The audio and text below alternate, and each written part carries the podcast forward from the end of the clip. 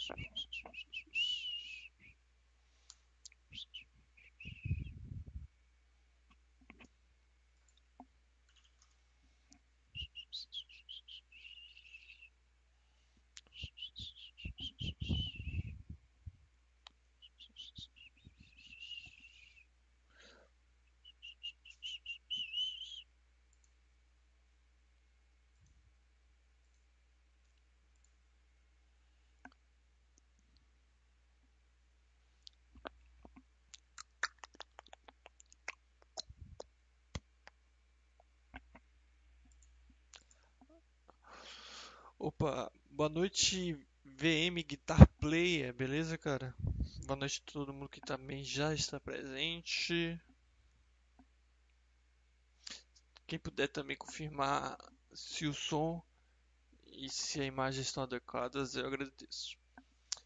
É, arroba também presente aí, boa noite, arroba.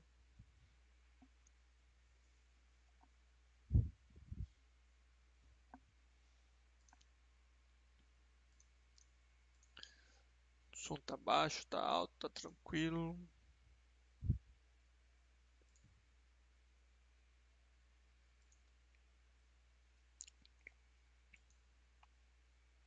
Tchu.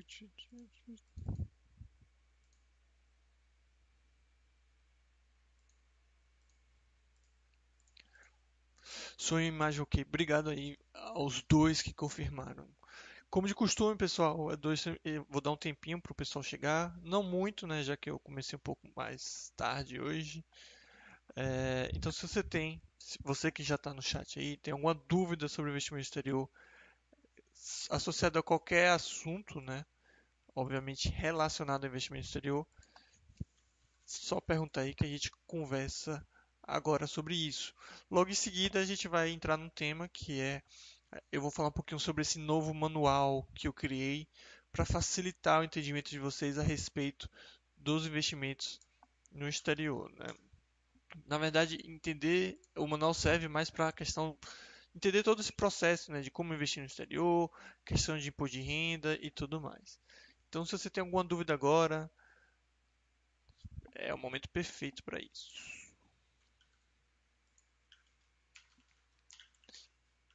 Enquanto isso, eu vou botar um resultado aqui que eu vi que saiu.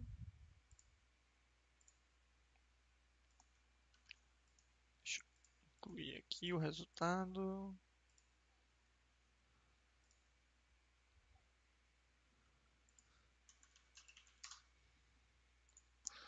Tchu, tchu, tchu, tchu, tchu, tchu, tchu, tchu. Saiu o resultado da 3M, né? Deixa eu ver. Financials Quarterly Earnings. Deixa eu pegar o terceiro para botar no site que ainda não tinha. E aí, Vitor, beleza, cara? Tudo tranquilo? Boa noite aí. Como eu tava falando, tô dando aquele tempinho para vocês, né? Tirarem dúvida, perguntarem, não sei, é, sobre envio de dinheiro, sobre corretora, sobre, é, sei lá, sobre alguma empresa que vocês queiram saber. Esse momento é para isso. E logo em seguida a gente entra logo no, no tema.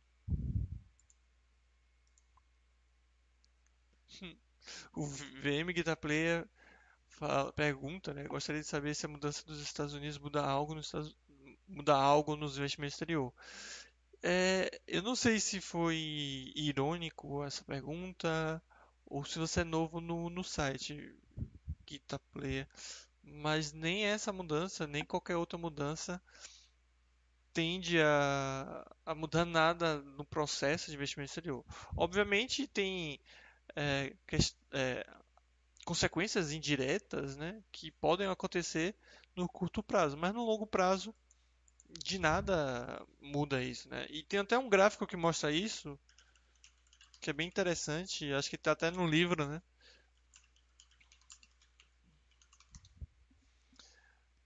Que é esse aqui, deixa eu ver se eu acho. Esse aqui. Deixa, será que eu consigo botar... Ampliar?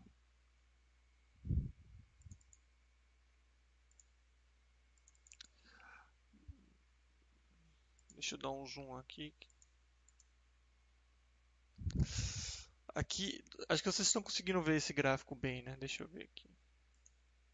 Então, esse gráfico é justamente do SP500, né? O índice das 500 maiores empresas dos Estados Unidos, é, com os seus respectivos presidentes. Então você vê que o fato de ser presidente republicano, o fato de ter presidente é, democrata, o fato de ser maluco, o fato de ser jovem, o fato de ser novo, enfim, qualquer coisa associada à presidência, no longo prazo de nada afetou. Então você vai ter é, épocas em que o mercado evoluiu bem com o presidente democrata, você vai ter épocas em que o mercado evoluiu bem com o presidente republicano, assim como você vai ter a, a questão oposta, né? Você vai ter momentos ruins com o presidente republicano e momentos ruins com o presidente democrata. Então, o mercado ele não vê político, não vê nada disso. Não vê política. Claro que no curto prazo afeta, né, digamos assim, só que a gente nunca sabe também como é que vai afetar, se por bem ou por mal. Mas pode até afetar. Mas no longo prazo é totalmente diferente. É, Ué, poderia falar um pouco sobre sua experiência de abrir conta em um banco dos Estados Unidos? Lembro que já é, comentou, né, comentaste a respeito. Pode contar de sua experiência, sua decisão de, em abrir a conta? A minha decisão de abrir conta no, no, nos Estados Unidos era, é meio que é, parecido com a decisão de investir no exterior, né? É por que não? Então, eu, eu tive a oportunidade, ano retrasado, se eu não me engano, é, de tá nos Estados Unidos. Então eu estava lá em Miami e eu já tinha procurado e visto que era possível abrir conta em um banco americano. Então eu aproveitei que eu estava lá, aí eu fui num banco. É, um colega foi até comigo no dia para ajudar, é, porque ele já tinha uma experiência maior, mas não era, não se faz necessário ter outra pessoa, tá? Ele só foi porque ele também estava lá. Então eu fui no Wells Fargo lá e falei que queria abrir uma conta. É, lembrando que essa é a minha experiência em Miami, né? Um, um lugar onde já eles estão acostumados com brasileiros, eles estão acostumados com turistas, eles estão acostumados com é, latinos. Pode ser que em outro estado, em outras regiões, em outras cidades, é, seja um pouco mais complicado, coisa do tipo. Né? Mas acho que você consegue abrir conta em qualquer cidade dos Estados Unidos, talvez tenha um, um, trabalho maior ou menor. Mas eu fui lá no banco e falei que queria abrir conta. Aí um gerente me chamou, tem na frente do gerente, ele botou a papelada lá, eu assinei aquela papelada e pronto. Eu já tinha uma conta aberta no Wells Fargo. Aí logo em seguida ele perguntou se eu queria depositar o dinheiro. Eu tinha um dinheiro lá em, em, em moeda, já, já depositei. E saí de lá, se eu não me engano, eu acho que eu não saí com cartão nenhum, mas em pouco tempo, eu acho, eu recebi um cartão provisório no hotel onde eu estava, no lugar onde eu estava, e o cartão é... Não, não, minto, minto. Eu saí do, da, da, agência já com cartão provisório e alguns dias depois, onde eu estava, eu recebi o cartão definitivo no hotel, alguma coisa assim. Lembrando que eles, é, é, como eu ia ficar um tempo lá em Miami, eu decidi por receber lá no hotel onde eu estava, no local onde eu estava. Mas se eu quisesse, eu podia receber esse cartão definitivo no Brasil. Então foi mais pronto. Aí eu saí com a conta no Wells Fargo. Saí dos Estados Unidos com a conta no Wells Fargo que eu tenho até hoje. Então é bem tranquilo, bem simples. Ah, uma dica que eu posso dar é tenha cuidado com o negócio de telefone, né? Eles pedem, obviamente, o telefone, é, acho que um telefone americano para contratar. Acho que você consegue colocar o, o brasileiro. Caso você coloque o americano, lembre-se, ao voltar no Brasil, solicitar para que coloque o, o brasileiro, né? Inclusive, você pode fazer isso através de e-mail que foi o que eu fiz. Eu não tinha, eu esqueci dessa questão e cheguei aqui e mandei um e-mail lá para para o pessoal que trabalha no Wells Fargo e eles mudaram o meu telefone de um telefone americano para um telefone brasileiro. Então é isso, eu tenho uma conta no Wells Fargo que, que eu tenho lá uma reserva de valor é, que eu deixo lá. Então é bem tranquilo, arroba, não tem nada de dificultoso não. O VM Guita Play fala, foi irônico não, diga se de repente ele tem alguma política diferente para os investidores estrangeiros, afinal corremos risco regulatório, correto? Sou assinante desde 2018. É, mas é isso, é indiferente de, de, de presidente, nada, disso. É, acho que nenhum presidente ele vai tentar fazer algo do tipo, né? A gente tá falando da meca do mercado de capitais, mas de fato a gente corre esse risco. Mas não, é, não é algo que vai ser, ah, mudou esse presidente, esse presidente vai fazer isso, mudou, foi para outro presidente, vai ser, vai ser isso, né? Seria uma coisa mais de, de deputados, senadores, todo mundo junto para tomar essa decisão, né? Então, não, não mudou nada até agora.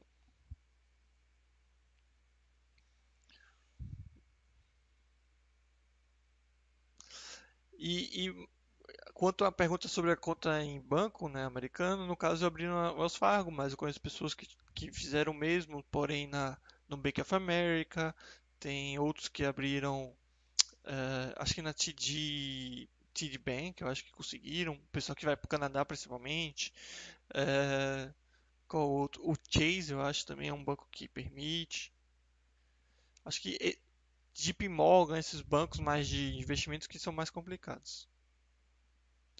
Quanto aos documentos, basicamente eu precisei de um comprovante de residência, né, do Brasil mesmo, e ah, o passaporte, né? Tava lá com o passaporte, mostrei o passaporte. E foi questão de, como eu falei, foi bem rápido, foi questão de, de menos de uma hora eu já estava saindo lá do banco com a conta. Aí, se você não fizer nenhuma é, se você deixar um valor, acho que acima de 1.500 dólares, se eu não me engano, você não paga a taxa de 10 dólares que eles cobram. É, outra opção também seria fazer gastos com cartão de, de uma forma constante, e isso faz com que você não tenha esse, esse custo dos 10 dólares. Mas o melhor mesmo é deixar esses 1.500 lá, pelo menos esses 1.500 dólares lá parado, que você não tem essa taxa. Aí pronto, só conta. Acessa pelo aplicativo, acessa pelo site deles também. Se você não mexe por, por muito tempo, eles, eles meio que desativam a conta, só que é só você logar de novo que ativa a conta de novo. Então não tem nada complicado nesse processo não. Beleza? Uh, mais alguma dúvida, pessoal, sobre algo não relacionado ao tema de hoje? Que no caso é o manual investindo no exterior.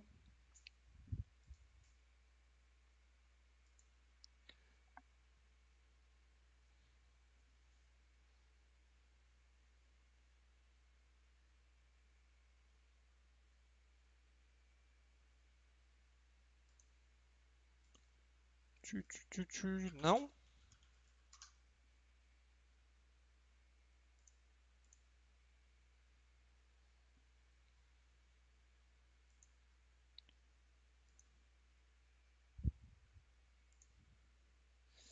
Então é isso. Se vocês tiverem alguma outra dúvida a respeito de qualquer coisa, investimento exterior, coloca aí. Mas vamos então entrar no, no tema de hoje, né? Para quem não acompanhou hoje o, o fórum, né, eu divulguei o lançamento, digamos assim, a criação desse conteúdo aqui, tá? Esse conteúdo aqui é o manual, né? Investindo no exterior, tá?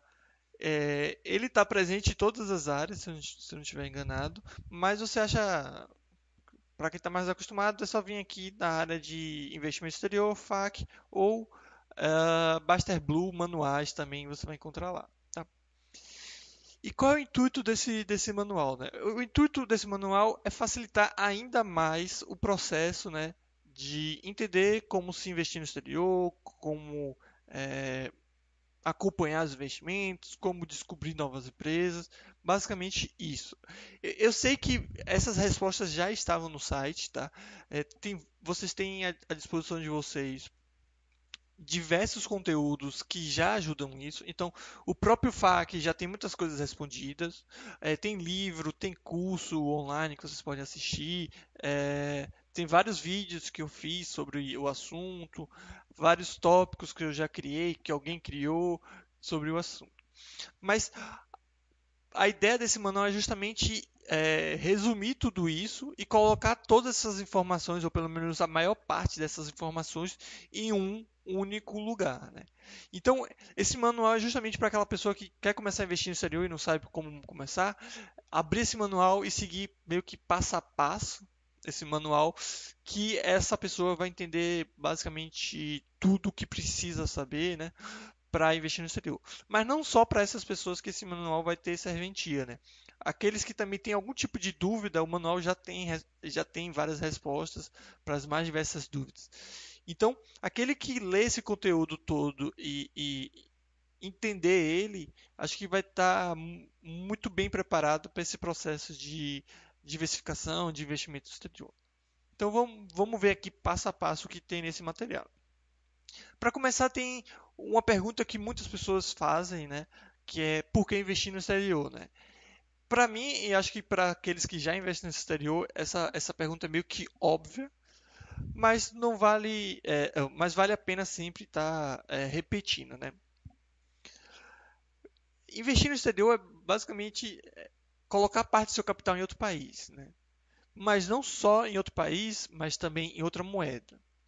Mas também não é só também colocar esse, esse dinheiro em outro país, senão a gente só tinha em dólar, né? Mas também é ter acesso a, a ativos, é, empresas, né? E opções que aqui a gente não que, que aqui a gente não tem.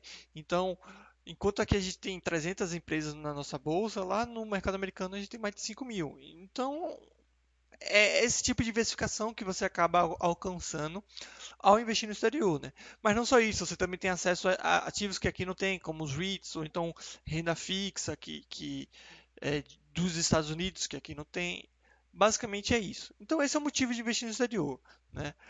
É aumentar a sua diversificação proteger parte do seu, do seu patrimônio em relação à moeda, em relação ao, ao país e tudo mais. Então, acho que isso está bem é, respondido aqui, né? O é, Gita Player, eu vou continuando aqui o assunto e depois eu respondo a sua dúvida, já que não está associada ao manual, tá? Mas pode esperar que depois eu respondo. Logo em seguida eu já, eu já explico aqui o porquê os o que a gente chama de lixos R's, né? O que o, o porquê do BDR não serve para investir, né?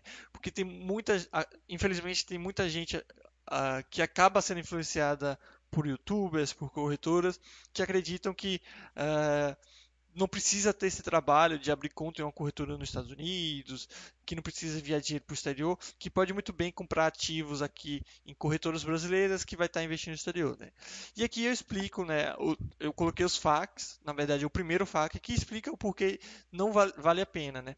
E por mais que você consiga alcançar os ativos, apesar de não ser os meus ativos, é, e, e, apesar de você investir em outra moeda, né, indiretamente, você não está tirando parte do seu capital do Brasil. Então vamos supor que aconteça aquilo de prender o dinheiro das pessoas, né, que aconteceu na década de 90, né? Se seu dinheiro estiver em uma corretora brasileira, o governo brasileiro ele tem acesso a esse, esse dinheiro. Então, isso já mostra o porquê você tem que investir no exterior e não investir aqui. A gente não está falando de, de, sonegar, a gente não está falando, falando em esconder dinheiro. Tudo isso, obviamente, vai ser declarado e tal. Mas um dinheiro que está fora do país, o governo brasileiro não tem acesso. Né? Já um, um dinheiro que está aqui no Brasil, o governo brasileiro tem acesso. E as BDRs, querendo ou não, o governo brasileiro vai ter acesso né? e por isso que não são adequados como investimento exterior. Então, aqueles que falam que está investindo no exterior através de BDR, na minha concepção, essa pessoa de fato não está investindo no exterior. E, e eu acho muito é, bobo esse tipo de pensamento porque é tão simples abrir uma conta em uma corretora no exterior, é tão simples enviar dinheiro, é tão simples comprar diretamente lá que não faz nem sentido nenhum para mim a questão do BDR. As pessoas vão, podem argumentar a questão de é, é, é, taxas, impostos sobre herança e tudo mais, mas é uma, é uma coisa tão absurda isso, né? Para aqueles que têm valores abaixo de 60 mil dólares, isso não deveria ser nenhuma preocupação. Né? Para aqueles que têm valores acima disso, pode muito bem abrir uma offshore, abrir uma empresa, criar uma estrutura para se proteger contra isso. Né? Então, é meio que, se você não tem dinheiro, não tem por que você per perder tempo pensando nisso. Se você tem muito dinheiro, você pode contratar alguém para fazer isso. Né? É, com certeza, os bilionários brasileiros, os milionários brasileiros, eles não investem no exterior através das BDRs. E nesse mesmo tópico, eu boto aqui o FAQ que compara as ADRs contra as BDRs, né? Porque tem aqueles que acham que vale a pena as BDRs e tem aqueles que acabam confundindo, achando que ADRs e BDRs são as mesmas coisas. Né? E não. é, diferente das BDRs das ADRs, você está tirando seu dinheiro do, do Brasil, né? O seu dinheiro está fora.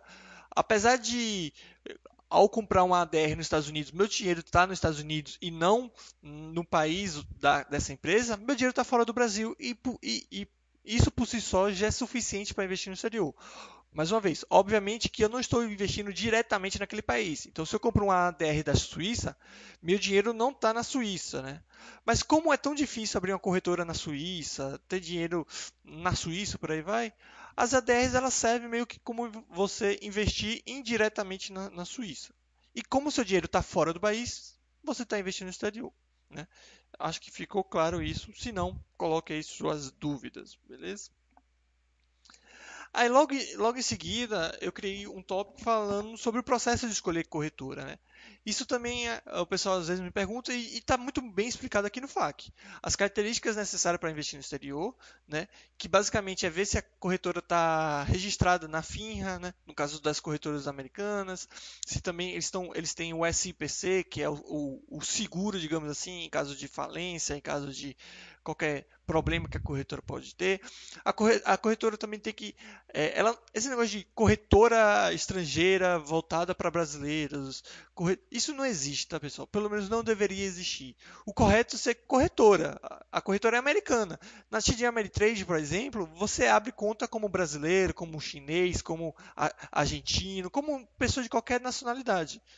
E é assim que deve ser. Porque, querendo ou não, a, a, a nossa residência fiscal, a nossa nacionalidade pode mudar, mas nossa residência fiscal pode mudar. Hoje eu sou residente fiscal brasileiro. Eu posso muito bem amanhã mudar para os Estados Unidos e passar a ser um residente fiscal ah, norte-americano, né? estadunidense. E eu quero manter minha conta, né? Então esse negócio de corretora para brasileiros, isso não faz sentido nenhum. Tá? Então tem que aceitar dinheiro de qualquer é, a, é, dinheiro através de qualquer instituição, é, para qualquer instituição, contanto que seja, obviamente, na, da sua titularidade. Né? Então, basicamente, é isso que você tem que ver para escolher uma corretora. E para facilitar esse processo, a gente já tem um FAQ com as corretoras que consideramos é, adequadas. Então, qualquer corretora que esteja aqui no FAQ, você vai ser muito bem, você vai conseguir perfeitamente investir no, investir no exterior através dela. Né? Então, TD Ameritrade, Interactive Broker, Charles Schwab e Passfolio são as corretoras é, que tem no FAQ e também tem a Scope Priority. Né? Mas essas todas aí. E, e veja que tem para tudo que é gosto, né? Charles Schwab para quem tem mais dinheiro, né? Já que precisa do 25 mil dólares para abrir conta. TD Ameritrade que abre conta para qualquer pessoa, não precisa ter um valor mínimo. A Passfolio também não precisa ter um valor mínimo. Então tem para todo tipo de todo tipo de bolso e todo tipo de, de preferência, digamos assim, tá? Boa noite, mestre ancião, beleza? Aqui mesmo no, no nesse tópico escolhendo uma corretora para se investir no exterior, né? Para investir no exterior. É, tem também quais são os documentos que normalmente essas corretoras pedem, bem como é, como preencher o W8BEM, que é um dos documentos a serem uh, entregues, né? ao abrir conta em uma corretora no exterior. Algumas corretoras preenchem para você esse W8BEM, porém outras é necessário que você preencha. Mas o preenchimento é bem simples e está mais do que explicado nesse FAQ aqui, tá? Outro tópico que eu coloquei, que é uma dúvida muito comum que as pessoas acabam trazendo a mim é a questão de descobrir novas empresas, né? Ao, ao, começar a investir no exterior, é bem comum as pessoas escolherem primeiro aquelas mais conhecidas, então o pessoal já vai empresas como Disney, Nike, é, Coca-Cola e tudo mais.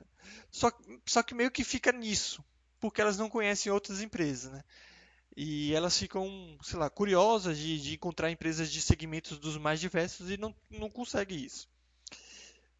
Porém, o que essas pessoas acabam não, não considerando são as ferramentas que a Basta.com fornece para esse tipo de coisa. Né? A primeira e uma das mais importantes são os murais das empresas. Né?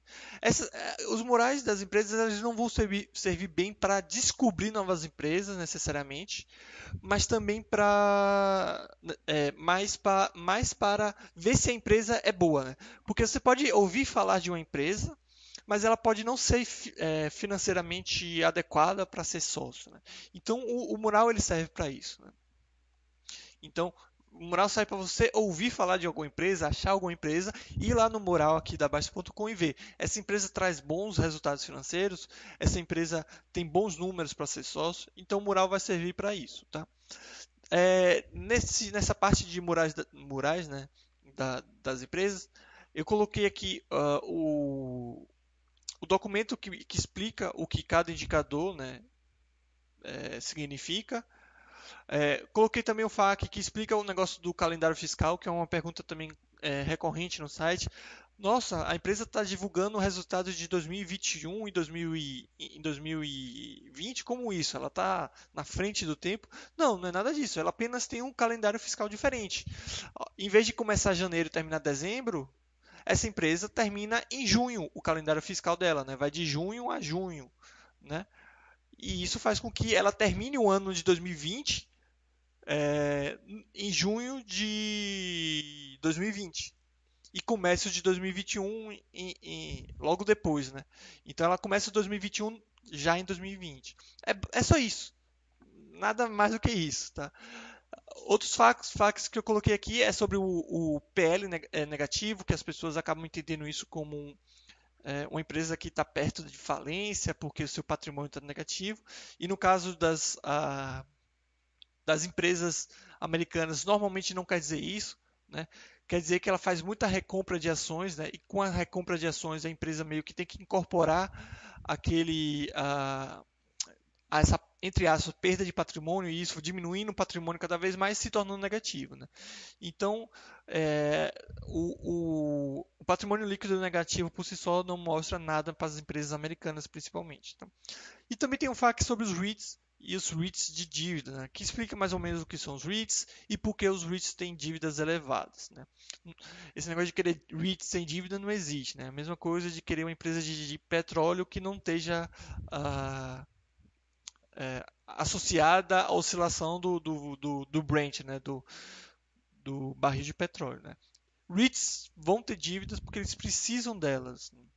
E dívidas altas, porque como eles têm que distribuir a maior parte dos seus rendimentos, eles precisam de dinheiro para é, comprar ou construir novos imóveis. Né.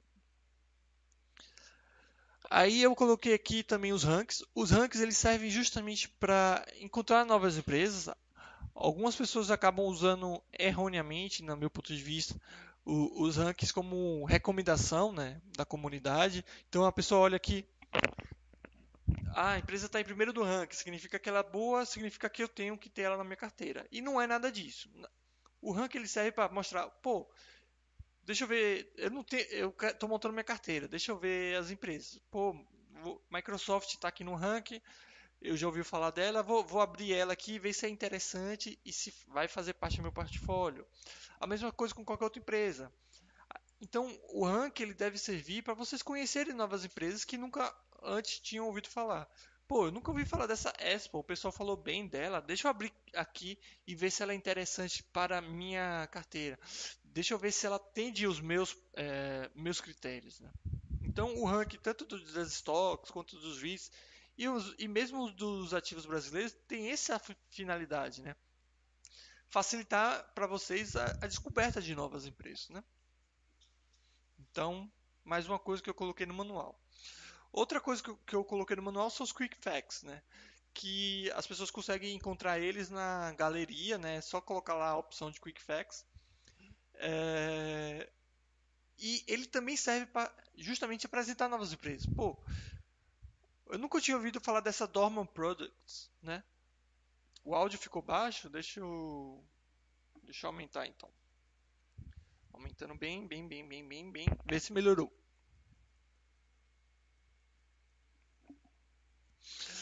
É, eu nunca tinha ouvido falar sobre essa Dorman Products. Eu olhei aqui o QuickFacts, pô, ela, ela faz é, peças para carros. Nossa, que interessante. Vou procurar saber dela. Então, o QuickFacts ele justamente apresenta empresas com uh, fatos curiosos, fatos interessantes, fatos, fatos relevantes. E, então, esses quick facts também podem servir para vocês descobrir novas empresas. Melhorou o áudio, não melhorou o áudio? Tentei abrir conta na TD, mas acho que o processo parou no meio. Cheguei a receber o account number, mas não recebi a carta, contendo senha, PIN. Mas chegaram a mandar uma carta para mim sem. É, então, Guitar, é, Guitar Player, isso acontece porque você não leu o tutorial de abrir conta na TD Ameritrade, né? Porque eu explico isso muito bem aqui, inclusive não só no tutorial, mas em vários tópicos, que você pode muito bem ligar para lá de forma gratuita. Cadê o tutorial do TD Ameritrade? Inclusive está na última página, se não me engano, desse tutorial. Eu explico que você pode ligar lá de forma gratuita e você consegue conseguir esse PIN de forma pelo telefone. Então, você não precisa esperar essa carta. Muita gente não espera, muita gente nunca recebeu essa carta e conseguiu abrir conta sem qualquer tipo de problema, né? Então, mas se você falou que tem a portfólio que é prática para você, então você está bem servido também.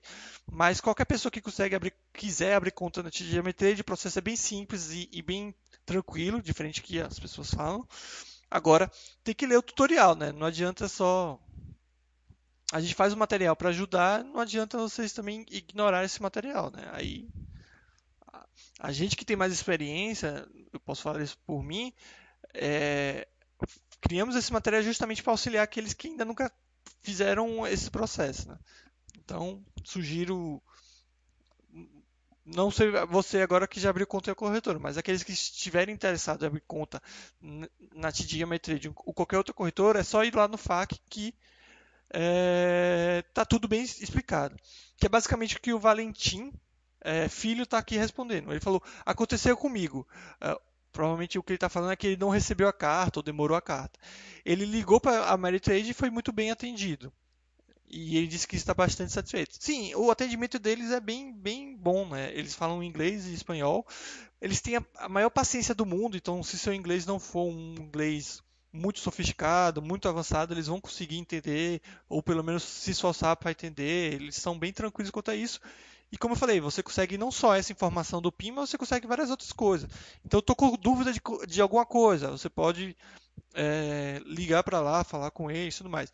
E se você já tiver conta aberta, tem um chat lá que você consegue falar com eles 24 horas por dia. Mas enfim, mais uma vez, o, reforçando, se você tem alguma dúvida de como abrir conta em alguma corretora, entra no FAQ que está tudo muito bem explicado, né? Eu fiz tutorial dessas corretoras todas que estão no FAQ, né? Então tem um passo a passo lá tranquilo, tranquilo para abrir conta em qualquer uma dessas corretoras.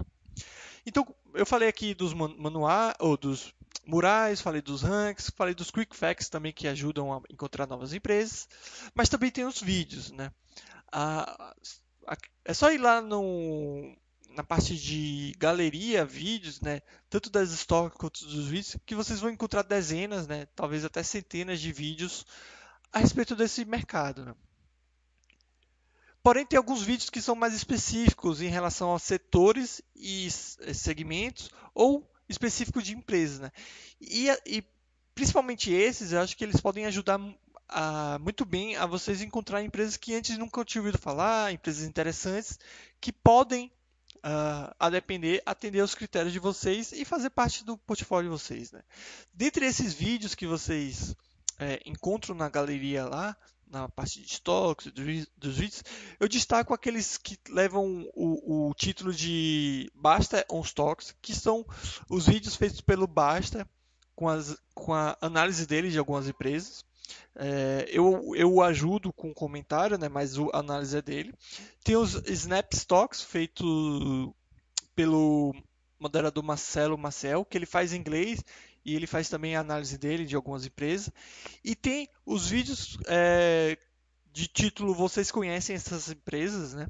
Que eu faço, que é justamente mostrando empresas que normalmente não são conhecidas, não são discutidas, não são faladas, né? Então, se vocês procurarem por esses títulos, vocês vão encontrar diversos vídeos mostrando empresas uh, não conhecidas ou aquelas que são conhecidas, mostrando algumas coisas que vocês podem não conhecer dela. Então, esses vídeos podem ser muito úteis para vocês expandirem e encontrarem novas empresas para sua carteira. Beleza? Então eu botei aqui três, no manual eu botei três exemplos né, desses, desses vídeos, mas mais uma vez na galeria tem muitos outros. Né? Outra, outra forma de vocês encontrarem empresas interessantes é, é usando os filtros, né? É, que a Baixa.com fornece, né? Um dos, um dos filtros é, você encontra no próprio Basta System. Se você vai aqui em Patrimônio, Paz, filtrar, você encontra essa ferramenta. Essa ferramenta tem não só para estoques, mas para todos os outros ativos, mas obviamente como a gente está falando de investimento exterior, então, para estoques de REITs, você consegue aqui selecionar por país, setor, indústria, mas você também consegue filtrar pela nota dada no ranking pelo, pela comunidade, o, se o cachorrinho é amarelo, se o cachorrinho é azul, se o cachorrinho é vermelho, ou se ele é super paz. Então, com esse filtro aqui do Basta System, você consegue de uma forma rápida e prática encontrar dezenas ou até mesmo centenas de empresas é, com bons resultados financeiros, com uh, bons números, né? bons resultados franceses, bons números, a depender com boas notas do ranking. E assim você encontrar empresas que você vai estudar para ver se atendem seus critérios. Né? Outro filtro já é um filtro mais avançado para aqueles que querem procurar por utilizando também dados financeiros, esse tipo de coisa. Né? Então, acho que aqui termina né, a parte de, uh, das ferramentas, que eu explico as ferramentas, veja o, a quantidade de ferramentas que vocês têm né, para expandir a sua carteira. E é uma coisa que me deixa até angustiado é ver que muita gente ainda tem uma carteira muito pouco diversificada. Né? A pessoa começa a investir no exterior ou já investe há bastante tempo no, no exterior e tem uma carteira de 10 ativos. Isso Claro, claro que cada um faz o que quer, né? Dinheiro da, das pessoas não estou aqui para recomendar nada, né? Nem para recomendar investir no exterior. Mas isso realmente me deixa impressionado uma pessoa ter um leque de opção tão vasto, né? No caso, ao investir no exterior, e conseguir escolher 10 empresas só, né? Eu, eu não consigo de fato entender. E acredito eu que seja por não conhecer outras empresas ou preguiça, alguma coisa assim, ou ambas as coisas. Né? Então, o que eu sugiro para vocês é utilizem dessas ferramentas que vocês têm à disposição de vocês para encontrar o máximo de empresas que, possíveis, né, interessantes para para aumentar assim a carteira de vocês, se assim vocês atenderem que é necessário, né?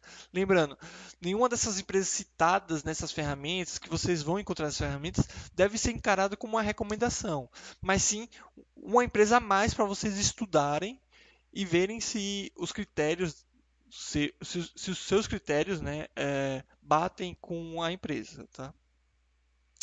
Lembrando que até uma coisa que eu botei aqui no, no, no manual é não investir não é completar um álbum de figurinha. Eu vejo as pessoas começando a investir e uh, achando que tem que decidir hoje quais são, quais serão, né? Quais são ou quais serão todas as, sei lá, 35 ou 50 empresas que ele vai ter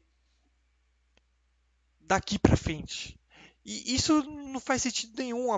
Parece que é uma decisão que tem que ser tomada agora, que não pode ser mudada é, nunca. Então eu preciso escolher 30 empresas hoje. E por isso que muita gente tem dificuldade de escolher empresas. Porque se você colocar um limite nela, e significa que eu preciso escolher 30, significa que eu tenho que escolher as 30 melhores. Mas como é que você vai saber quais são as melhores? Né? Por isso que eu acho que as pessoas têm que mudar essa forma de pensar. Em vez de falar eu tenho que ter 30, mudar para eu tenho que ter empresa boa. O importante é eu tenho que ter empresa boa. Quantas eu preciso ter? Que é inclusive o que o Secose está falando. Qual seria uma quantidade mínima para você? É, mínima, eu acho que tipo pelo menos umas 20 e tal. Mas e máxima? Não tem máxima. O importante é você ter empresa boa. O importante é todo mês você comprar, comprar uma empresa boa. Não importa se você vai comprar um mês Apple, no outro mês Apple, no outro mês Apple.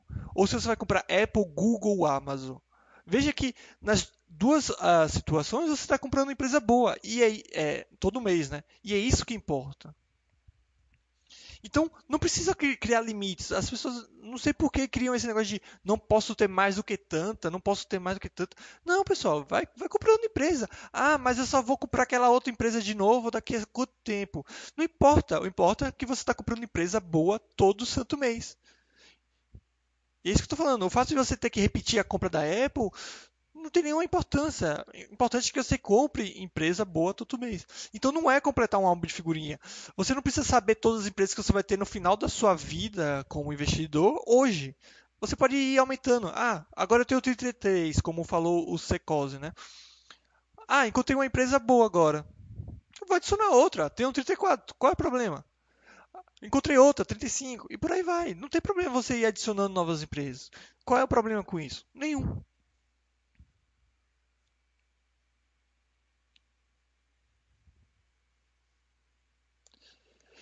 Mas é isso, o, o Joelson Chagas está falando na questão de acompanhar. Primeiro que não precisa acompanhar com frequência, né? Você acompanha uma vez no ano e olha lá. E acompanhar é acompanhar resultados financeiros, não cotação, obviamente. E outra coisa, você pode ter 100 empresas que você consegue acompanhar uma vez no ano. É, demora um segundo para acompanhar cada uma.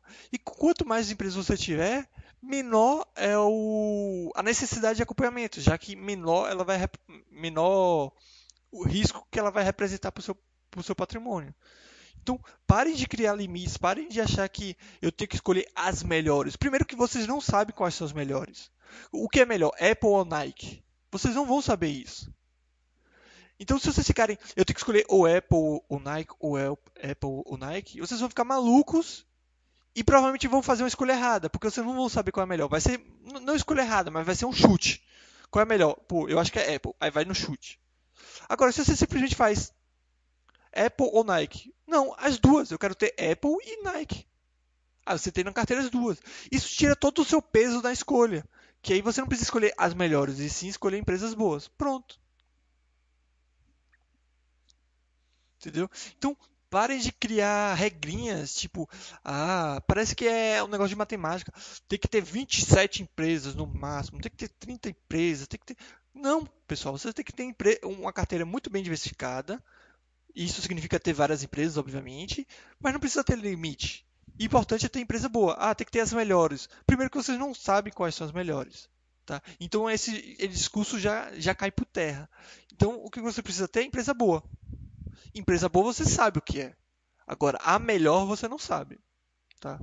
Então é isso que eu falo aqui no, no manual. Tá? Então, encontrei uma empresa, uma empresa interessante, vou incluir encontrei outra, vou incluir. Lembrando de sempre de empresas boas significa empresas com lucro, com bons números financeiros. Né? Empresa boa não é porque simplesmente alguém falou, não é porque saiu no canal do YouTube, não é porque acabou de abrir o IPO e, e, e analista falou que vai ser a empresa do futuro. Nada disso. Né? Empresa boa é empresa com bons resultados financeiros. Aqui eu faço um, duas observações né, para o mercado do OTC e também o Dual Class Shares, que são as empresas que têm mais de uma classe de ordinária, né? Então, uma tem direito a um voto, outra, uma classe tem direito a um voto, outra classe tem direito a 10 votos, coisas do tipo. O mercado OTC é um mercado balcão americano, né? Então, você consegue encontrar empresas lá interessantes, só tem que ter cuidado para aquelas que não têm liquidez, né? Isso tudo no mural da empresa aqui no, na, na Baixa.com já mostra. Outra coisa que eu chamo a atenção é para a estrutura acionada das empresas chinesas, que você não compra elas diretamente, mas sim ações de uma empresa na Ilhas Caimã, que tem direito aos lucros da empresa chinesa. Enfim, é um rolo retado que os advogados chineses é, admitem né, que pode dar problema. Então, tem que ter muito cuidado, evitar esse tipo de empresa a depender, ou se faz muita questão, colocar um valor muito pequeno, sabendo desse risco que existe. Tá?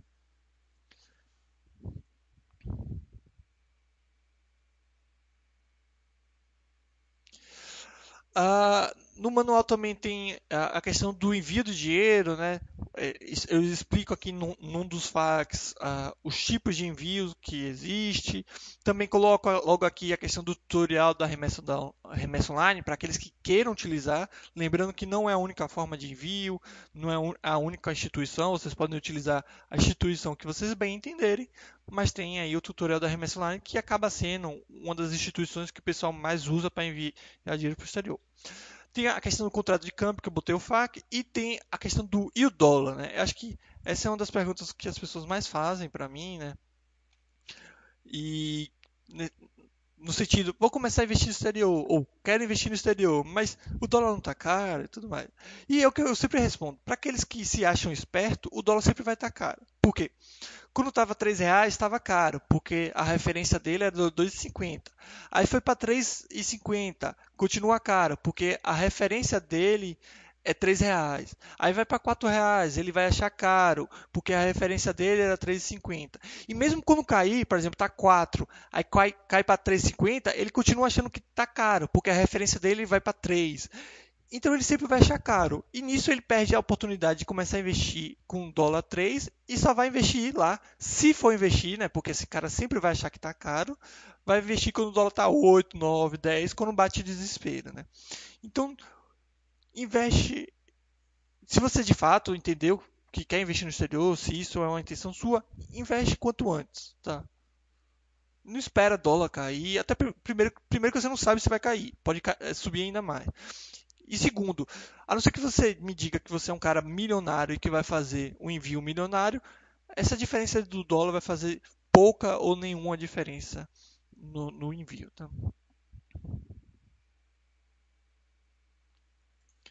É, eu estou vendo um pessoal botando algumas dúvidas, assim, pessoal, eu vou terminar só a explicação aqui do manual e depois eu respondo as suas dúvidas, mas para deixar que eu estou vendo e vou responder também, tá? Uh, em relação a comprar os ativos lá, eu coloquei aqui o que do registro das ações, né, como acontece nos Estados Unidos. Então muita gente fica perguntando, ah, não tem o canal SEI lá na, no mercado americano, esse tipo de coisa, onde eu posso checar e tudo mais. E lá é, um, um, é uma forma diferente, né? Isso não significa menos segura, pelo contrário, né? A gente está falando de um mercado muito mais consolidado que o brasileiro. Então é um mercado super seguro, mas é diferente, né? A questão das frações de ações, que eu explico no FAQ, que não vale a pena comprar frações de ações, né? porque isso te tira de liberdade de você sair da corretora a qualquer momento, já que você tem que completar aquelas frações. Então, sugiro não comprar frações de ações. Sempre comprar números inteiros, né? 1, 2, 3, 4, 27, por aí vai. Tem um FAQ sobre liquidez, tag alone, PN, que são preocupações que vocês não precisam ter no mercado americano, tá? Aí tem a explicação da nota corretagem, que explica, entre outras coisas, o fato de sim, você pode considerar o valor que você gastou de corretagem na, uh, no preço, no seu valor de aquisição. Né? O que você não pode considerar no valor de aquisição ou no valor de alienação é o custo do envio do dinheiro, né? porque não está em nada associado à compra da, dos ativos. É, capoeirista, eu vou responder a sua e a, a, a dúvida do, do resto do pessoal no final, já que não está associado ao manual, tá? Mas eu respondo sim. Eu acho que esse, é, esse, é o último tópico, se eu não estiver enganado. É, sim, esse é o último tópico, mas talvez um dos mais importantes, né? Que é do imposto de renda. Essa é uma dúvida muito comum, as pessoas ficam extremamente é, medrosas quanto a esse assunto, é, inseguras quanto a esse assunto. E aqui no manual eu, eu coloquei né, o vídeo que eu explico como utilizar o Buster System para imposto de renda. Também eu explico aqui como utilizar essas ferramentas. Você pode ver o vídeo e, e ler a, a, a, explicação, só assistir o vídeo, fazer os dois, enfim. Mas está muito bem explicado aqui. Coloco os facts também sobre esse assunto. Né? Então, está muito bem explicado, pelo menos na, na minha opinião. E também tem a parte de, da, da utilização do Basta System para reserva de valor, conta de banco ou saldo de corretor que você tem. Também está tudo explicado. Tá? Aqui tem outros conteúdos sobre imposto de renda que eu deixei aqui para complementar. Sugiro que vocês leiam tudo, pessoal, que aí vocês vão ter um embasamento muito melhor para iniciar, iniciar ou manter o seu investimento no exterior. E por fim, o tópico outros assuntos, né? Que aí vem falecimento de titular da conta, que eu explico mais ou menos o que acontece, transferência de ativos entre corretoras, como fazer, lembrando que sim, você pode fazer quando você quiser e bem entender, é bem tranquilo de se fazer, é, não, paga, não paga nada e por aí vai. É, explico também como utilizar remessa online para receber dinheiro do exterior, a questão da remuneração de, de dinheiro em conta. Algumas corretoras tinham, não sei se outro, é, ainda tem, né? mas o porquê é melhor não ter esse tipo de coisa. O que acontece se uma corretora falir fechar, retornar o capital para o Brasil, como fazer isso, como preencher a solicitação de retirada da TD Ameritrade, como abrir conta nesse banco né, que pelo menos que eu sei é o único banco que é possível abrir conta na Europa de forma remota, Banco Atlântico Europa, que hoje tem um, uma taxazinha, mas acho que continua sendo uma opção interessante. E por fim, correlação dos, é, da renda fixa no exterior com a renda fixa no Brasil. Então esse é o manual, tá pessoal?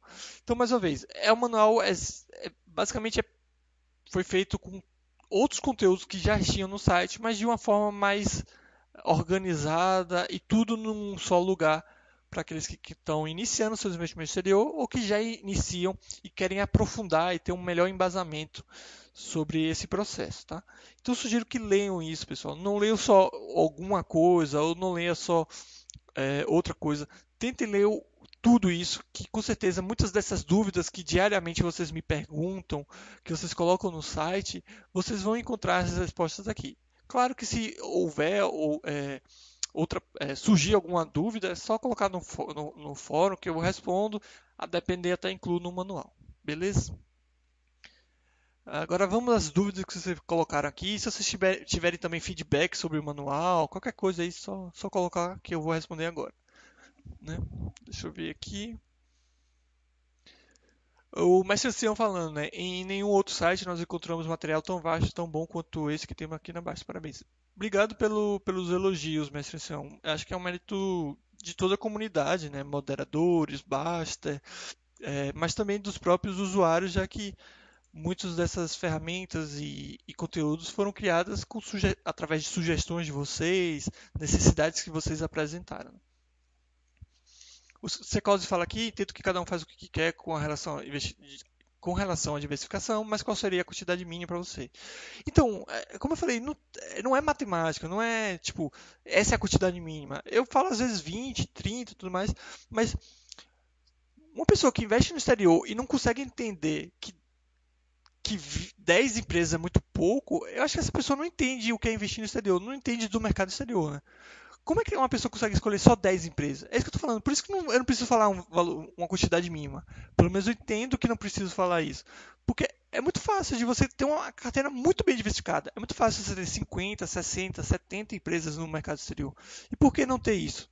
O que, o que impede vocês de, de terem uma carteira tão diversificada?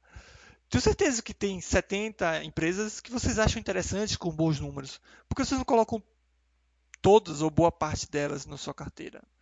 Por que vocês ficam limitando isso de vocês? É isso que eu não consigo entender. O Joelson Chagas está dando boa noite aqui e está falando: no site é deixar de acompanhar com frequência toda a sua carteira. Sim, é, lembrando que acompanhar significa acompanhar resultados e não acompanhar a cotação. Né? Isso não deve ser feito nunca, acompanhar a cotação ela vai ficar tão grande que o ideia é acompanhar só via Basta System e pronto. Sim, com o passar do tempo você vai ter uma carteira tão diversificada, tão com empresas tão interessantes que a, o acompanhamento de cada um, foi o que eu falei anteriormente, passa a não ser tão relevante. Então, pô, eu tenho tanta empresa boa na minha carteira que se uma falir, não vai fazer diferença nenhuma, né? Forma de analisar a empresa em um segundo. Lucro, eslucro. Acabou na é, não é a única coisa a se olhar, mas é uma das principais, né? Quiçá a principal. O OIA, quem gostaria de utilizar no futuro REITs junto com FIIs como renda passiva, deveria se preocupar com a diferença de inflação nos países, imposto de câmbio? Não. E outra coisa, o pessoal fala que é, utilizar REITs e FIIs como renda passiva. As pessoas acabam associando isso por causa dos dividendos que elas pagam, os proventos que os FIIs e os REITs pagam. Né? O que as pessoas não entendem, que eu já tentei explicar isso milhão de vezes, e o Basta já explicou, é que os rendimentos eles não são é, rendimento, pessoal. Não são ganhos. Né? Apesar de chamar rendimento, né? mas eles não são ganhos. Você não ganha nada recebendo dividendo. Nada. Zero. A soma é zero. Tá? Então, esse negócio de viver com renda passiva dos REITs e, e, e FIIs, você também consegue viver de renda passiva do, da, das ações, das estoques. Por que, que não, você vive, você coloca aí é, renda passiva dos REITs, mas na verdade você vive do patrimônio, tá? Então os dividendos não são ganhos. Quando você começa a gastar os dividendos, você está basicamente gastando patrimônio. Isso você pode fazer com ações, com REITs, com FIIs, com qualquer coisa. Então, o pagamento de dividendos deveria ser considerado, o correto é ser totalmente indiferente. Tá? Ah, eu vivo de dividendos. É mentira, você vive do patrimônio. Tá? Então, toda vez que você gasta um dividendo, você está gastando parte do seu patrimônio. Então, o pensamento deve ser o mesmo. Você pode ter uma carteira de 100% de ações e você consegue viver de renda passiva, digamos assim. É só você vender um pouquinho das ações todo mês. É o mesmo pensamento. Na verdade, a, a soma, a, a, matemática envolvida em gastar dividendo e vender uma ação é exatamente a mesma. Aqueles que discordam disso, só procurar saber, só fazer o cálculo, que é exatamente a mesma. O Secose está dando feedback aqui, o manual está bem legal, parabéns pelo trabalho. O manual foi um incentivo que eu precisava para começar a investir em estoques, foi muito fácil. Pô, fico feliz de ter sido útil o manual Secose. É, qualquer dúvida aí, só falar. Se não encontrar alguma informação no manual também, só falar. É possível sacar o valor investindo em uma corretora, inicialmente aqui do Brasil para uma conta direta lá nos Estados Unidos. Eu não entendi esse inicialmente aqui do Brasil. Você está falando transferir dinheiro de uma corretora americana para uma conta americana no seu nome? Sim, é totalmente possível. Não só uma conta sua em um banco americano, mas uma conta sua em qualquer lugar do Brasil. Então, o dinheiro que eu tenho na minha corretora antes de Ameritrade, eu posso enviar para minha conta que eu tenho na Els Fargo nos Estados Unidos, eu posso enviar para minha conta que eu tenho no Atlântico Europa Portugal. Se eu tivesse uma conta na Ásia, eu poderia enviar. Eu posso enviar para qualquer lugar. Ou é verdade que, os, que mercados emergentes como o Brasil têm retorno maior e mais, e mais risco que mercados maduros como os Estados Unidos? Não necessariamente. Outra coisa, qual a sua opinião, qual a sua opinião em investimentos no exterior para quem do, não domina no, no, o inglês? Eu acho que a pessoa está se enganando. Né? Quer dizer, a gente tem que entender o que você chama de dominar, né? Obviamente ninguém precisa ser fluente em inglês para investir no exterior, né? Mas você entender o básico do inglês, eu acho que é mais do que necessário. Senão você vai ficar dependendo dos outros. Você vai, você vai ficar dependendo de mim para saber o, é, o que está escrito num release de uma empresa, ou vai ficar dependendo do analista da corretora para saber o que está acontecendo com sua empresa. É, eu acho que isso é dar um tiro no escuro. E quanto o negócio de. Esse negócio de mercados emergentes, retorno maior, blá blá blá. Isso é conversa fiada, tá, pessoal? É, esses cálculos não tem como fazer. É claro que quanto maior o risco, maior retorno. Eu posso comprar uma empresa pífia, com resultados pífios, com um negócio. Ah, minha chance de ter um salto de patrimônio com ela é gigantesco. Mas o meu risco de perder tudo é, é, é, é, é tão grande quanto. É melhor então comprar uma empresa horrível do que comprar empresa boa? Não, é melhor você comprar empresa boa. Jogue a favor, né? Então, você acha que o mercado americano não trouxe retornos tão relevantes? Se duvidar, trouxe retornos maiores do que o brasileiro. Mas lembrando que o negócio não é falar o que é melhor, o que é pior, é simplesmente investir nos dois, né? Mais uma vez, não precisa ser ou isso ou aquilo, pessoal. Faz uma carteira com tudo. O Joelson Chagas entendeu completamente o que eu estava falando da questão dos dividendos. A escolha para renda passiva e para imóveis, REITs, é a situação do laço dos imóveis. Uh, os imóveis sempre se mostraram um bom veículo para renda passiva totalmente. Acho que, acho que todos os investimentos servem como renda passiva, é isso que eu estou tentando falar. Juntei dinheiro aqui, fui, fui fazer meu patrimônio com o passar do tempo, tenho 10 milhões de reais, tenho 5 milhões de reais em ações, tenho tanto, tanto, tanto. Cara, o que vale é o que você tem, é isso que eu falo. O que vale são os 10 milhões que você tem. Não importa se você vai receber de dividendos, se você vai receber de aluguel, porque tudo sai desses 10 milhões. Então você, você pode receber zero de aluguel, zero de dividendos, zero de, zero de nada. Você só tem um patrimônio de 10 milhões de reais. Se você vender esse patrimônio todo mês e utilizar ele, vai ser matematicamente igual de você está recebendo os dividendos, é, aluguéis, coisas do tipo. Então, é patrimônio que conta, é patrimônio. Ué, obrigado por ter me ajudado a dar os primeiros passos, assisti teus vídeos e li os livros. Vi que muitos dos teus comentários na minha Stocks e REITs são de 2018. Deve ser um trabalhão atualizar tudo isso. Você provavelmente deve falar dos da rapidinha. É, tá meio desatualizado, é que tem muita coisa para fazer, eu tenho que voltar a fazer. Mas o que acontece também é que muitas dessas empresas elas não mudam assim tão rápido, tá? Uh, então, é, claro que acontece uma coisa ou outra, com uma empresa ou outra, mas muitas dessas análises, apesar de ser 2018, elas já elas não estão necessariamente desatualizadas, mas eu teria que ver e sim, eu tenho que voltar a fazer as rapidinhas, tá? Mais alguma dúvida, pessoal? Acho que antes tinha o Ah, acho que tem duas dúvidas aqui que eu não tinha visto. O Guita Player pergunta como, se, como eu me tornei especialista em investimento exterior, um assunto que quase ninguém conhece. Basicamente, é, basicamente lendo. Eu, não sou, eu sou geólogo, então eu fui pesquisando as coisas e fui tendo conhecimento. As pessoas foram me ajudando, alguns sabiam mais do que eu e foram me passando, mas eu fui atrás da informação, só isso.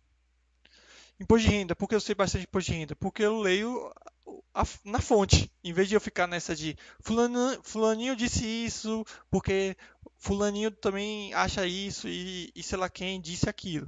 Não, eu simplesmente vou, boto no Google é, perguntas e respostas, Receita Federal, procuro também às vezes o, as normas e, e aí eu vou lendo e vou tendo esse conhecimento também foi muita tentativa e erro. Por exemplo, eu quero investir no exterior. Fui lá e abri uma conta, botei dinheiro, fui fazendo.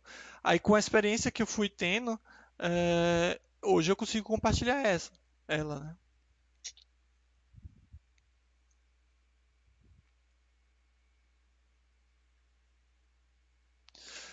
O Mando também. Vi que é possível abrir uma conta multimoedas na TransferWise. Quando você abre conta, você recebe dados de banco dos Estados Unidos. Me falar que lá, que caso eu queira transferir dinheiro, posso fazer uma ACH para essa conta da Cara, é, sinceramente, eu, eu, não gosto desse tipo de coisa. Né? Pode ser muito bem viável, possível. Para mim é, é, muito simples isso. Você quer ter uma conta nos Estados Unidos? Abre uma conta no banco americano. Você quer conta num, num banco europeu? Abre uma conta no banco europeu. Ah, mas eu não vou para os Estados Unidos agora. Na hora que você for para os Estados Unidos, você abre uma conta lá. Na Europa você consegue abrir conta. Faz isso. O pessoal fica nessa de é, nesse caso, nem tanto, porque a TransferWise é uma empresa americana, é, não sei se é americana, mas internacional, até daria, enfim. Mas como eu falei, pode ser viável, mas eu não gosto desse tipo de coisa. Para mim, pior ainda é quando a pessoa fala: acabou de sair um. Ah, tem um banco brasileiro que permite conta nos Estados Unidos. Isso não existe, pessoal. Conta nos Estados Unidos é nos Estados Unidos, conta na Europa é na Europa, pô. Ah, o Banco de Belo Horizonte me permite ter uma conta nos Estados Unidos porque ele tem parceria com, com um banco dos Estados Unidos. Eu não me meto nisso, tá? Então, Madu, no seu caso, eu não sou mais. É... Não tenho experiência com isso, mas. É... Sei lá, não sou a pessoa mais recomendada para dar sugestão, esse tipo de coisa. Mas o que eu posso dizer é que eu prefiro o tradicional. Então, quer ter uma, uma conta na Europa, abre uma conta no Atlético. É, Banco Atlético Europa, eu acho. Quer uma conta nos Estados Unidos, quando for nos Estados Unidos você abre. Seria só para movimentar, movimentar, as contas e não para deixar de reserva lá. É, não faz muito sentido para mim. Movimentar o quê? Que reserva? Você pode muito bem deixar a reserva dentro da corretora. Ué. Qual é o problema? Olha, obrigado. Acredita que deve aprender os setores das empresas para saber analisar, para entender se aqueles números fazem sentido? Acho que você tem que aprender o básico, saber o que a empresa faz, entender como ela ganha dinheiro, quais são os problemas que ela pode ter. Mas, para mim, isso já basta. Não precisa uma análise mais aprofundada.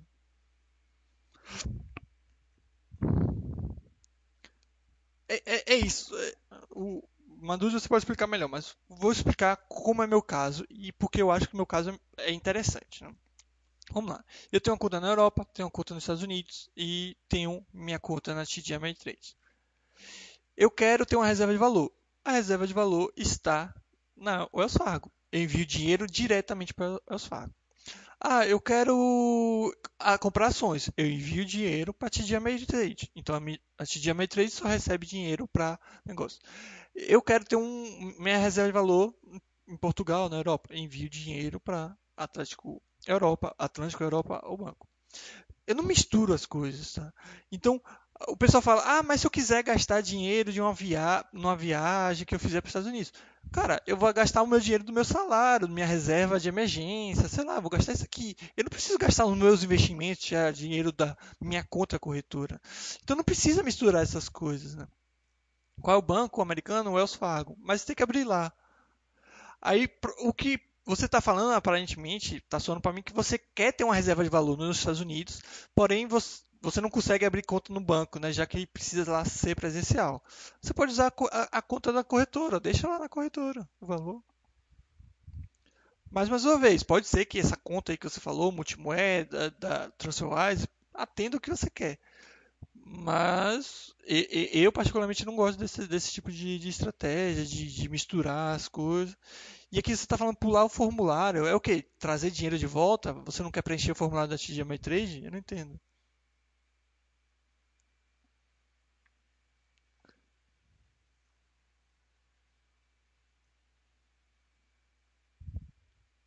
Ou você quer transferir dinheiro para sua corretora utilizando essa conta? É isso?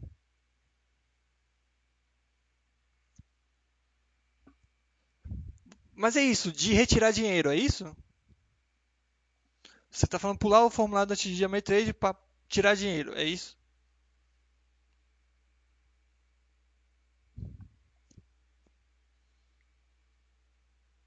Porque o formulário só precisa ser para tirar, porque para enviar não precisa.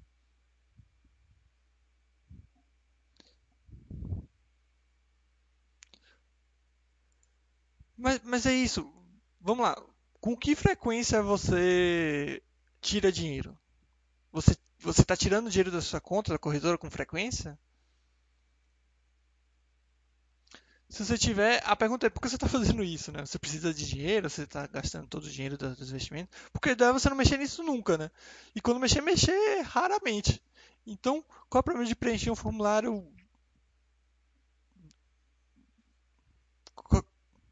Mas é isso, exato. É que eu fiz muitas perguntas e você falou exato. Sim, na ACH você faz direto, mas beleza, você vai transferir da sua conta da corretora e vai para a conta do banco. Aí depois você vai trazer para o Brasil, você vai preencher. É isso. Vocês procuram as coisas, você acabou de falar que nunca tirou. E provavelmente você não vai tirar tão cedo, então para que porra você quer um negócio desse? Você quer pular um negócio que você nunca fez e provavelmente não vai precisar tão cedo, é isso?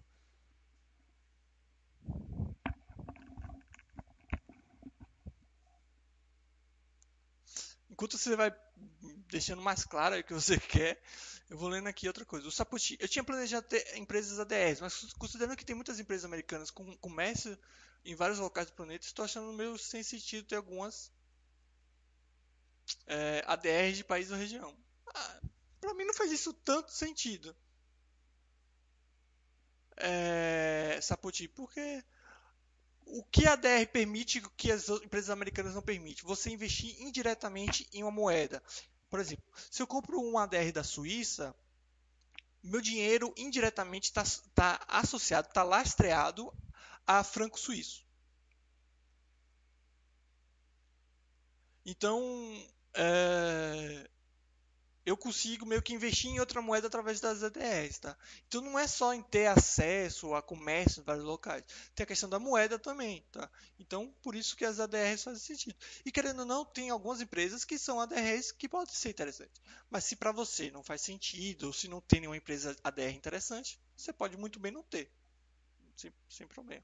Mas para mim, essa, essa desculpa, digamos assim, não faz sentido. Ah, eu já tenho empresas que tem em tudo que é lugar e por isso eu não quero ADR. Não, para mim não faz muito sentido, porque tem a questão do câmbio, enfim. Mas, para você, se fizer sentido. É, o pessoal tá falando que treta e tudo. Deixa eu ver se entendi. Vou tentar resumir o que você está tentando fazer. Você nunca tirou dinheiro da TD Ameritrade e nem pretende tirar, tá?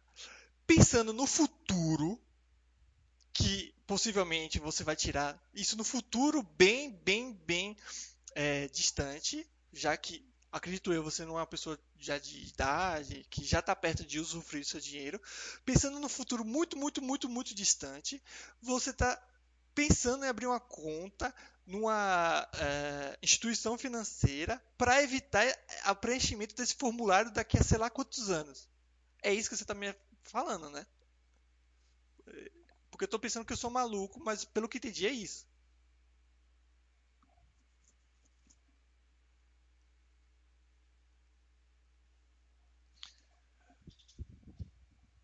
Sim, ACH não precisa fazer, mas ACH é uma transferência para banco americano. Então, por exemplo, minha conta é, da Wells Fargo está associada à minha conta na TD Ameritrade. Eu consigo transferir rapidamente dinheiro da TD Ameritrade para Wells Fargo, caso eu queira. Não faço isso, mas eu consigo. Mas é isso. Se eu quiser trazer para o Brasil, eu vou ter que transferir, transferir direto da corretora para o Brasil. É muito mais fácil, porque eu poderia muito bem fazer um ACH para Wells Fargo para depois trazer para o Brasil. Mas eu vou ter dois trabalhos. Então, sei lá o que você está querendo, mas sim, ACH não precisa preencher formulário, não. É porque como funciona o ACH? ACH é meio que uma extensão, a, a, a, a conta fica acoplada. Quando você faz o cadastro de uma conta americana na sua conta corretora, a, a corretora ela retira um valor bem pequeno né, da sua conta americana e depois devolve esse valor. E nisso as contas ficam entrelaçadas, ficam associadas. Então, eles conseguem fazer essa transferência porque o sistema bancário americano é bem mais complexo, é complexo no sentido de, de antigo até, sei lá. Mas sei lá, eu acho que você está tentando criar um problema para resolver uma solução que ainda nem chegou. E outra, como eu mostrei aqui no manual, tem o tutorial de preencher o formulário.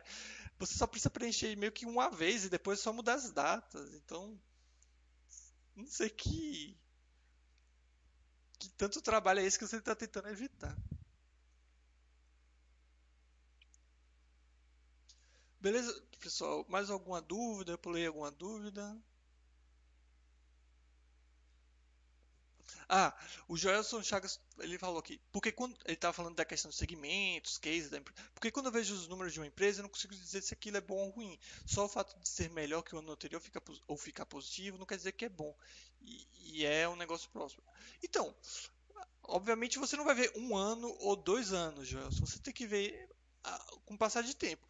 Por exemplo, ah, vamos lá, a Rose Store. Eu não posso olhar o resultado de 2019 e falar, nossa, essa empresa é muito boa, essa empresa é sensacional. Não é por isso que eu falo isso dela, né? Mas eu falo que essa empresa é sensacional, eu falo que essa empresa é boa porque ela tem um histórico, ela vem mantendo um histórico de bons dados financeiros, ou seja, 2019 foi só mais um ano bom que ela teve, né? Ela já teve vários outros anos, anos bons, assim, né? Então isso já me indica que é uma empresa lucrativa. Quanto ao case, é meio difícil falar, ah, isso é bom, isso é ruim. De fato, o que eu digo entender da empresa é o seguinte: a Rose Stores, o que eu preciso entender? O que, que ela faz, né? É a empresa que vende tijolos? Não, é a empresa que vende roupa, é, com o pessoal de, de, baixa renda, principalmente. Ou seja, ela, ela não sofre tanto com as crises, porque é, não é mercado de luxo, não são coisas caras. Pelo, pelo contrário, é normalmente pechincha, coisa do tipo. É isso que você precisa entender meio que isso, entendeu? Então eu sei meio que como ela ganha dinheiro, o que também pode prejudicar ela, por exemplo, ela não tem comércio online, tem esse tipo de coisa. Mas basicamente isso. É, e mais uma vez, a diversificação que vai te proteger mais do que saber tudo isso, porque eu posso saber tudo isso e está todo errado. Tá? Então, meio que entender, que eu digo a empresa, é entender só isso. É...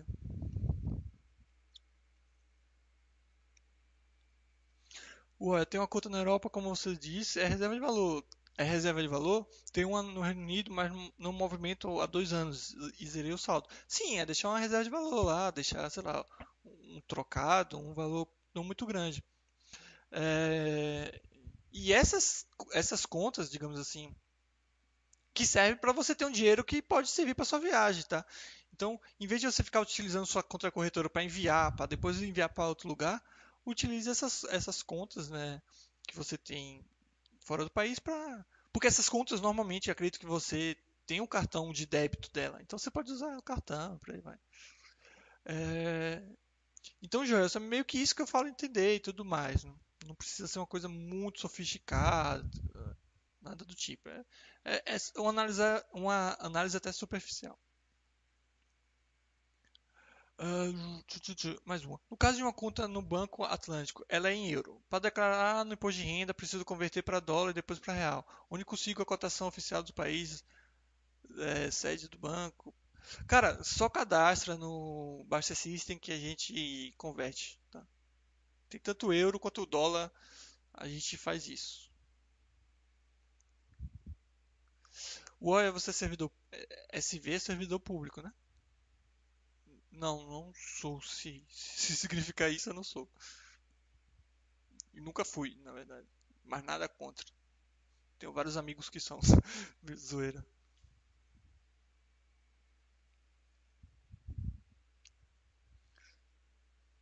Mas onde consigo a cotação oficial do país de sede? Essas cotações você consegue no Banco Central Europeu. Mas a questão do saldo, se eu não me engano, não sei se precisa fazer essa conversão não, tá? Mas, mais uma vez, o Basta System faz isso. Quer ver? vou até te mostrar aqui. Para você não sair com dúvida. Teste. Lembrando que isso aqui é o teste, não é a minha carteira, tá pessoal? Reserva de valor, você coloca aqui é... euro, né? Euro.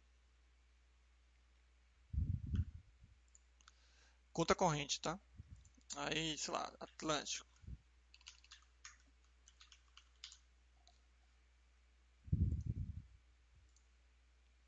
Aí, vamos, vamos supor que eu botei...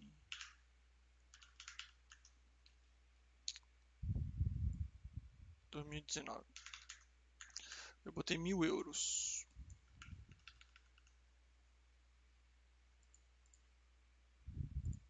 Aí é só vir aqui, ó, imposto de renda, bens e direitos. Em 2020 vai estar aqui, ó, tá vendo? Euro, Atlântico, aí o valor. Inclusive calcula também a possível, quer ver? O seu possível ganho, o seu acréscimo patrimonial decorrente à variação cambial, esse tipo de coisa. Basta se você já faz tudo isso. Beleza, pessoal, já são 8 e meia, acho que daqui a pouco tem um chat de deixa eu ver, do Thiago, né? Sobre programação e coisas do tipo. Sugiro aí a galera ficar para assistir. Ficou alguma dúvida, pessoal? Crítica, sugestão? Pode, se eu não expliquei algo direito, só falar também aí. Normalmente falo rápido.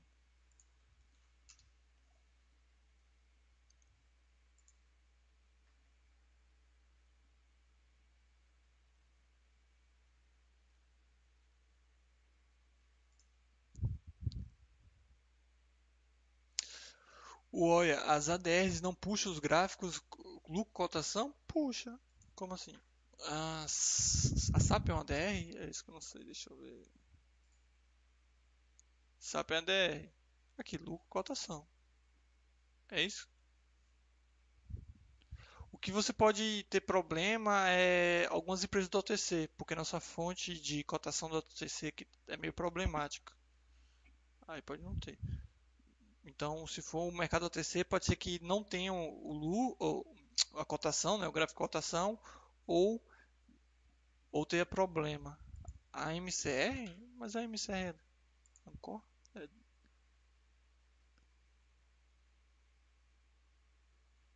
é, é, então, provavelmente é. Acho que ela mudou de nome, não mudou? Essa empresa acho que ela mudou recentemente.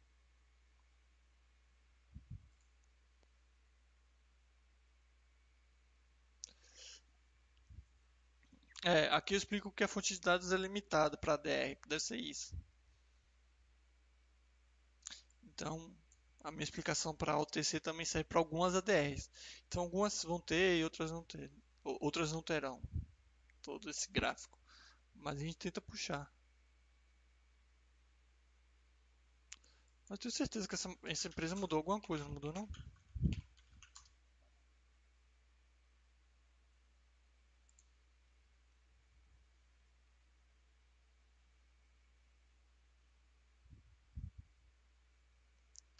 Ela se fudiu com a Bemis.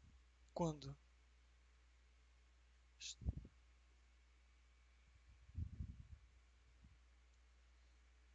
dois mil e doze, dois mil e quinze, deixa eu ver. É, talvez foi porque em 2018 ela, se fundiu com a Bemis, alguma coisa assim. E se tornou uma empresa diferente, com um código diferente, alguma coisa assim. pode ter sido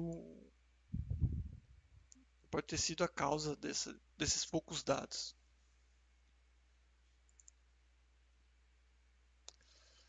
O pessoal aqui falando muito bom, abastecista vida, sim, ele faz basicamente tudo isso aí. Beleza, pessoal? Então eu vou ficando por aqui. Obrigado aí todo mundo que esteve presente. Espero que esse manual seja útil para vocês. Qualquer dúvida aí, só colocar no fórum que eu tento responder.